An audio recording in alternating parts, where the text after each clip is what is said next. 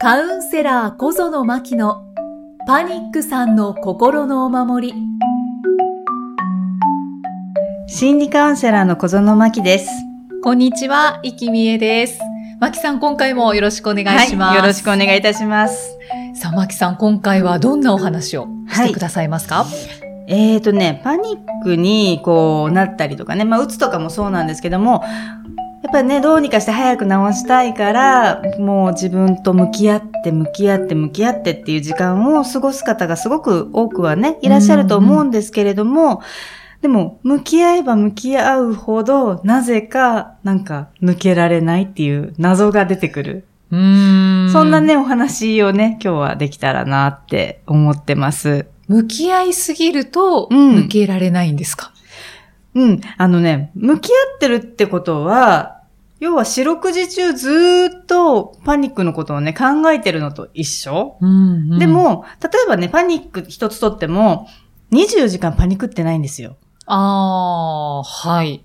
で、24時間パニックってなくて、もちろん発作で苦しんでる方はいらっしゃるけれども、その苦しいなっていうその時間帯だけ、うんその前後にね、例えばいろいろなものがあったとしても、その時間帯だけなんだけれども、それよりも考えてる時間の方がうん。よっぽど多くなる？うーん。向き合いたい、向き合ってるから、向き合いたいっていうか向き合ってるからかな？はいはいうんで、要はそのパニック自体は24時間パニックってるわけじゃない。うんね、発作自体も、ね、人にもよるんだけれども、まあ30、例えば30分としましょう。はい。そうしたら24時間の中の30分苦しいなっていう自分がいたとしても、それ以外の自分って結構なんか美味しいもの食べて美味しいなって感じる自分がいたり、うんあと誰かとこう、話をして楽しいなと思う自分がいたり、普通にね、テレビを見てる自分がいたり、食事してる自分がいたりっていういろんな自分がいいるんだけれども、はい。そこは、こう、なぜかこう、スルーをしてしまって、その時間を、うん、スルーするかな？どうなんだろう、うんその時間すらも、こう、向き合うっていう時間に使っちゃう。うん要は、だから、一日中、ね、パニックのことだけで占められてしまう。うーん。そうですね。確かにそうやって聞くと一部分だな。うん。で、時間的にも一部分だなうんって思いますけど、いつ起こるかわからないっていうので、まあずっと考えちゃううん。っていうのはあり、りますよね、きっと。でも、例えばじゃあ、パニックじゃないことでね、あの、例えたとしたら、保険、地震保険とか入ったとするじゃないですか。はい。入った後、ずっと地震のこと考えてます？全然考えてないです。それと一緒で、一回なんかこう対策しようとかノウハウをね、仕入れたら、もうあとは日常楽しめばいいんですよね。地震保険とかと一緒で、まあ地震に限らずいろんな保険とかと一緒で保険かけた、はい何か知識をね、ノウハウを自分に手に入れた、じゃあその時にそれ使おう。じゃあ普段はっていうところにうん目線を向けたら全然楽しいことがたくさんあるし、うんあの、むしろ、そっちに没頭していったら、パニックのこととか考えるのを忘れちゃったりとかね。うんそういう生活になるかもしれないのにもかかわらず、その、向き合うっていう、はいこの真面目な姿勢が、はい。で、どんどんどんどん、その時間さえも、ずーっとパニック。だからうん24時間パニックってるわけじゃないのに、24時間、もう寝るまでね、パニックのこと考えてるっていう。だか、ら、そこに余計執着ね、いつも話す執着をしてしまって、向き合えば向き合うほど抜けられないっていうか、ね、ずーっと離れられない自分がいる。うんうんうんそうか。うん。パニックになる方は、真面目な方が多いんですよね。うんですで、頑張り屋さんが多い。だから、パニックになっても、うん真面目うに、んこう、ちゃんとうん向き合うわけですね。そうなんですよね。だから、そのね、真面目を別のところにね、活かしてほしいんですよ。うん。真面目に遊ぶとか、ね、向き合うところは、あの、ほっといてもね、多分ね、真面目な方は、あの、真面目に向き合おうと思わなくてもね、どっかしらね、ちょいちょいね、向き合ってはいるので、そうですね本来多分それで十分なんですよね。だからカウンセリングでも言うんだけれども、その90分、私はカウンセリング1回のね、あの、時間取ってるんですけど、はい。90分カウンセリングで向き合ったら、もう、なんていうのかな、カウンセリングルーム出た瞬間忘れてねっていうぐらいにもうそこだけでよくて、うんでもそれでさえも多分普段ちょいちょい真面目な方って思い出したりする。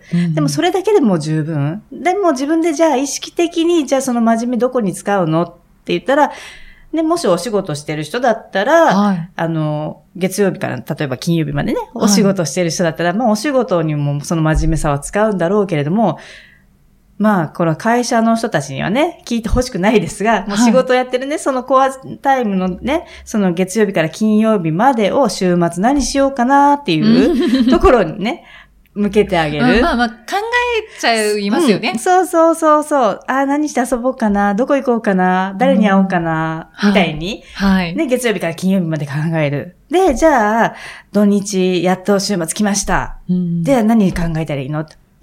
ね、それを実践して体験して、まだ、またね、遊びを考える。うんもうだからずーっとね、そのぐらい遊びをね、真面目に考えててちょうどいいぐらいなんですよ。うーん。だから向き合う場所のその方向をパニックとか、なんか克服とかそちら側に向きすぎちゃう。でもわざわざ向けようとしなくてもすでに多分ちょいちょいそういうのを考えて対処しようとしてやってるから、意識的にもうすべてって思うぐらいうん遊びとかね、好きなものに自分の意識をシフト、こう、シフトチェンジするっていう感じでむ、あの、変えてあげる。うんうん。だからもうそう考えたら月曜日から日曜日までずーっと遊びのこと考えてもいいぐらい。それぐらいがちょうどいいですちょうどい。いいです。本当にそのぐらいでいい。だから仕事をね、真面目にするなっていうことではないけれども、はい。多分そのぐらい自分の意識を遊びとか楽しさとかに向けていってあげると、なんていうのかな、あのー向き合うっていうことに対してもやっぱりバランスが必要で、うんずーっと四六時24時間なんか、病気、パニック、薬、克服みたいなところに持っていっちゃうから、そこばかりがこうクローズアップ、自分の中でね、クローズアップされてしまうのを多分数年続けてきた。うんだからここからちょっと反対側、ね、遊びとかっていうのをクローズアップする。うん楽しさっていうのをクローズアップする。そういうところを、あの、増やしてあげるから、その、向き合うものと向き合わないで遊んでみるっていうところの両方のバランスがはい。整ってくるんですようんね。うんうんうんやっぱり何事もこうね、バランスって必要じゃないですか。そうですね。うんうんだけどね、自分だとなかなかもう、ね、それも真面目だとね、気づか。ないから、だったらもうがっつり、月曜日から金曜日まで仕事中も遊びを考え、土日も遊んじゃおうっていうぐらいに、一回やってあげると、あ、なんかわかんないけどバランス私取れてないっていうのに、ちゃんと気づくから、そうか。うんしかも、まあ、ずっと、うん真面目にパニックのこと考え続けてきたけれども、結局ずっと変わらない。うんうんうん。じゃあ、ね、今、マキさんが言ったように、遊びをたくさん考えてみようってなったら、うん。また違う、こう、視点とか、なんか道みたいなのが出てくるかもしれないですよね。うん。人間ってね、不思議なもので、頭の中で考えてることって、やっぱり癖で考えるものだから、同じようなこと考えてるんですよね。うん。でも、それをちょっとね、ほあの、矛先変えるとか、ちょっと違う考え方取り入れるだけで、なんていうのかな、同じ物事を、同じ考え、同じ思考をする時間なんだけれども、うんあの、違う捉え方ができたり、新しい発想が出てきたり、はい。自分では今まで思いつかなかったようなことがね、思いついたり、うんいろいろなことがね、起こるんですよ。人間ってなんかね、頭の一部分しか、あ、もうこれみんななんですけど、私もなんですけど、はい。頭の一部分しか使われていないってね、言われてて、やっぱそれも癖なんですよね。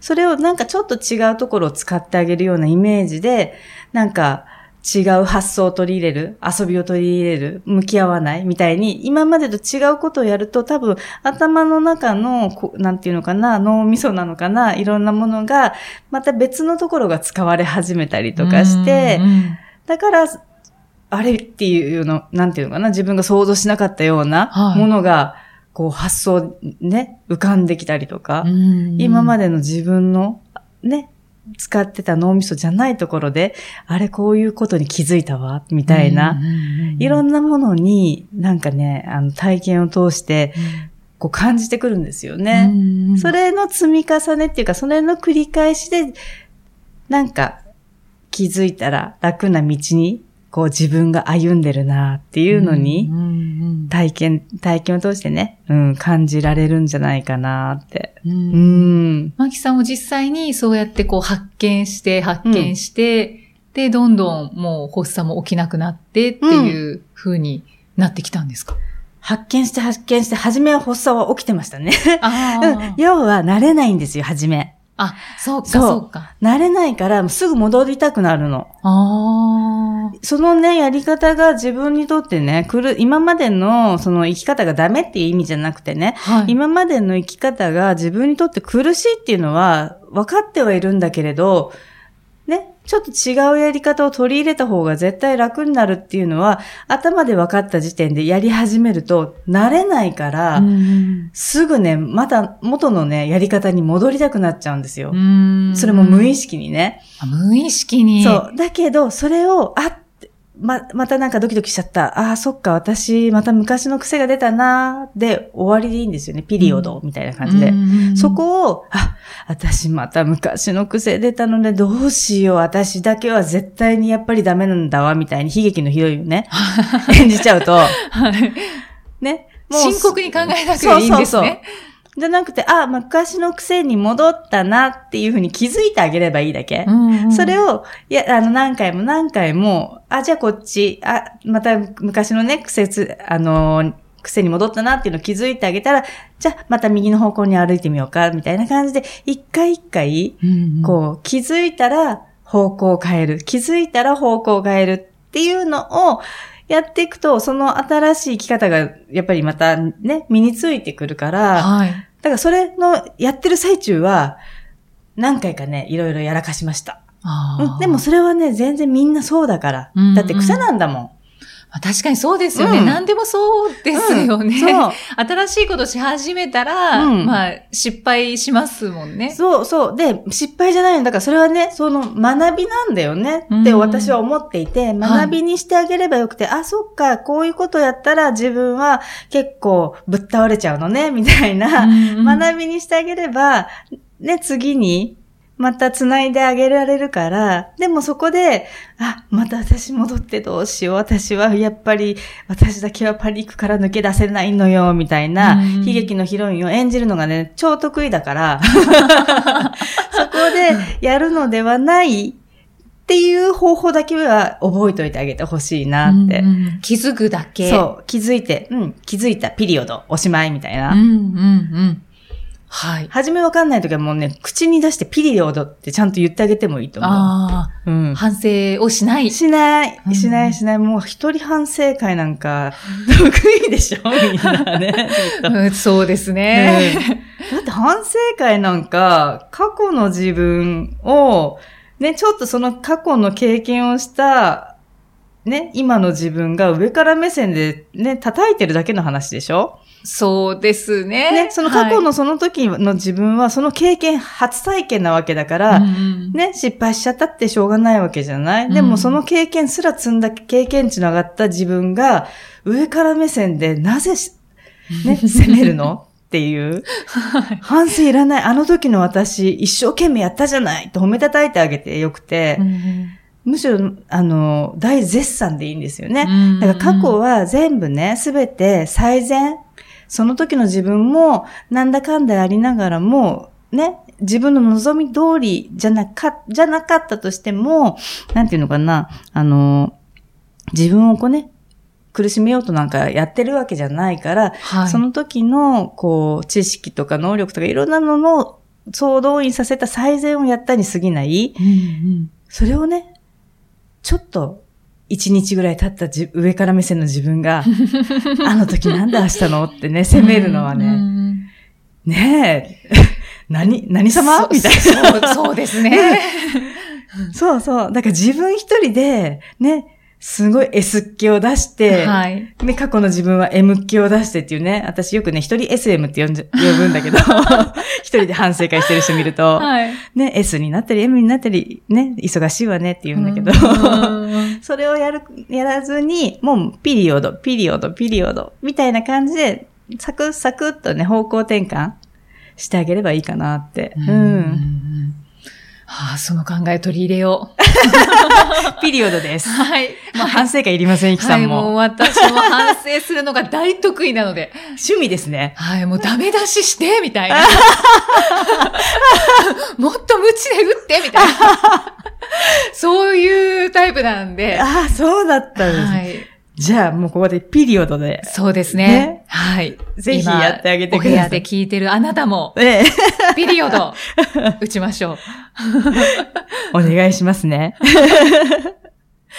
ありがとうございます。はい、ありがとうございます。さあ、じゃあ最後に、えー、五感の一つ、聴覚を使って落ち着くことができる聞くお守り。うんこれが、えー、予期不安という聞くお守りが増えたんですよね。はい。はいあり。がとうこちらはもう聞いていただければ。そうですね。いいですよねうん。あの、雪不安ってね、その言葉からして、ね、あの、良き、不安を良きっていうね、あの、みんなドキドキする、パニックさんはドキドキするものなので、むしろね、それを聞き、あの、言葉うんぬんじゃなくてね、耳から入れて、それ自体もね、こう、スーッとね、消えていくような、そんなね、体感してもらいたいなって思ってますので。はい。うん本当に、マキさんの声と、あと落ち着く音楽も一緒に聴けるので、はい。そしてその音楽も、もっともっと、まあ、パニックそうですね。していた方が、えー演奏してたりするので、はい。はい。そこもお楽しみください。はい。では、また次回お会いしましょう。心理カウンセラー、小園真希でした。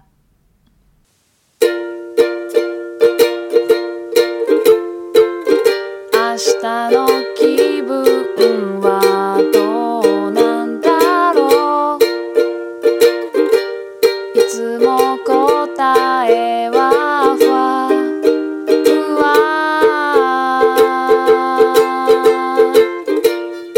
どうせ一人なんだって拗ねてないでそっと足踏み出して